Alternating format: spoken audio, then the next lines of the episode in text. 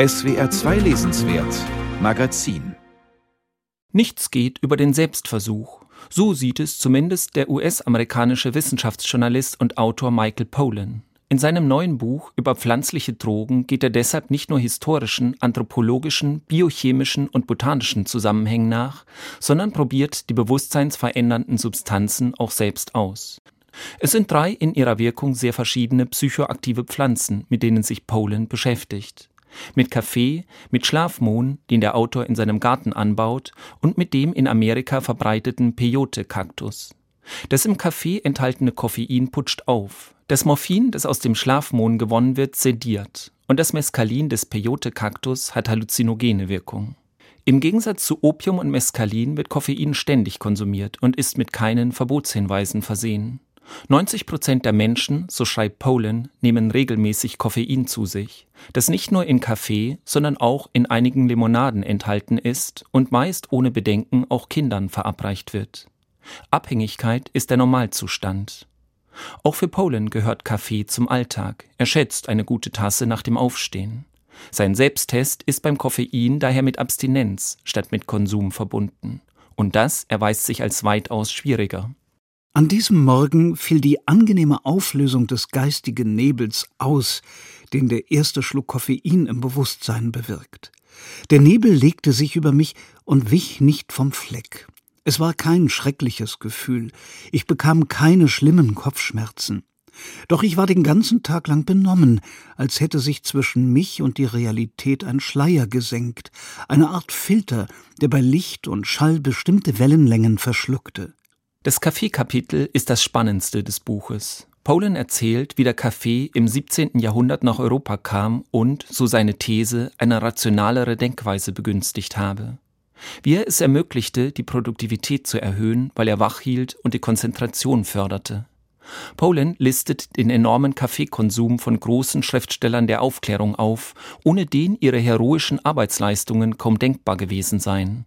Voltaire soll bis zu 72 Tassen Kaffee pro Tag getrunken haben. Balzac nahm den Kaffee ohne Wasser zu sich und schwärmte davon, dass die Funken bis ins Gehirn hinaufsprühen. Poland hingegen macht die Abstinenz zu schaffen. Sogar sein Buchprojekt droht zu scheitern. Erst nach einigen Wochen des Entzugs hat er sich an den koffeinfreien Zustand gewöhnt. Umso umwerfender ist dann die Rückkehr zum Kaffee. Es war nicht das vertraute Koffeingefühl, die freudige und dankbare Rückkehr zum Normalzustand, wenn die erste Tasse den aufziehenden Nebel des Entzugs auflöst. Nein, es unterschied sich deutlich vom Normalzustand, fast als wäre meiner Tasse etwas Stärkeres beigemischt, wie Kokain oder Speed. Boah, dieser Stoff soll legal sein? Für Polen ist der Kaffee die Droge, die perfekt zum kapitalistischen Arbeitsethos passt und genau deshalb legal ist. Ganz im Gegensatz zum Schlafmohn, dessen Morphium beruhigt. Während Polen im dritten Kapitel vor allem vom zeremoniellen Gebrauch von Mescalin seitens der amerikanischen Urbevölkerung erzählt, führt seine Darstellung zum Schlafmohn mitten hinein in die Wirren und Übertreibungen des in den 70er Jahren ausgerufenen amerikanischen Kriegs gegen Drogen.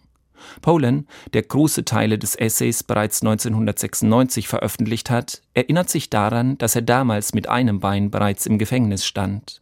Ein Anwalt warnte ihn, aus Sicht der US-amerikanischen Regierung sei die Zubereitung von Mondtee, den Poland als mildes pflanzliches Heilmittel betrachtete, Herstellung von Rauschgift. Der Rückblick auf diese Episode führt den Autor dazu, die Einordnung von psychoaktiven Substanzen in legal und illegal zu hinterfragen ohne dabei allerdings unterschiedliche Suchtpotenziale zu thematisieren. Jede derartige Systematik sei das Produkt einer speziellen Kultur, Geschichte und Politik und mithin ein künstliches Konstrukt. Der Umgang mit Drogen ist unaufrichtig. Aber es stimmt nicht ganz, dass unsere Pflanzentabus völlig willkürlich sind. Wie die angeführten Beispiele zeigen, billigen die Gesellschaften bewusstseinsverändernde Drogen, die die Aufrechterhaltung gesellschaftlicher Regeln unterstützen, und verbieten solche, die sie untergraben. Deshalb lassen sich an den akzeptierten Stoffen die Ängste und Wünsche der Gesellschaft ablesen. Michael Pollan hat ein anregendes und eloquentes Buch geschrieben, das auf elegante Weise Reportage, Naturwissenschaft und kulturhistorische Analyse verbindet. Es macht neugierig, wie sich ein Mescalintrip anfühlt, Aber es kann schlicht auch dazu verführen, die Tage ohne Kaffee zu beginnen und gespannt zu sein auf die Wirkung des Verzichts.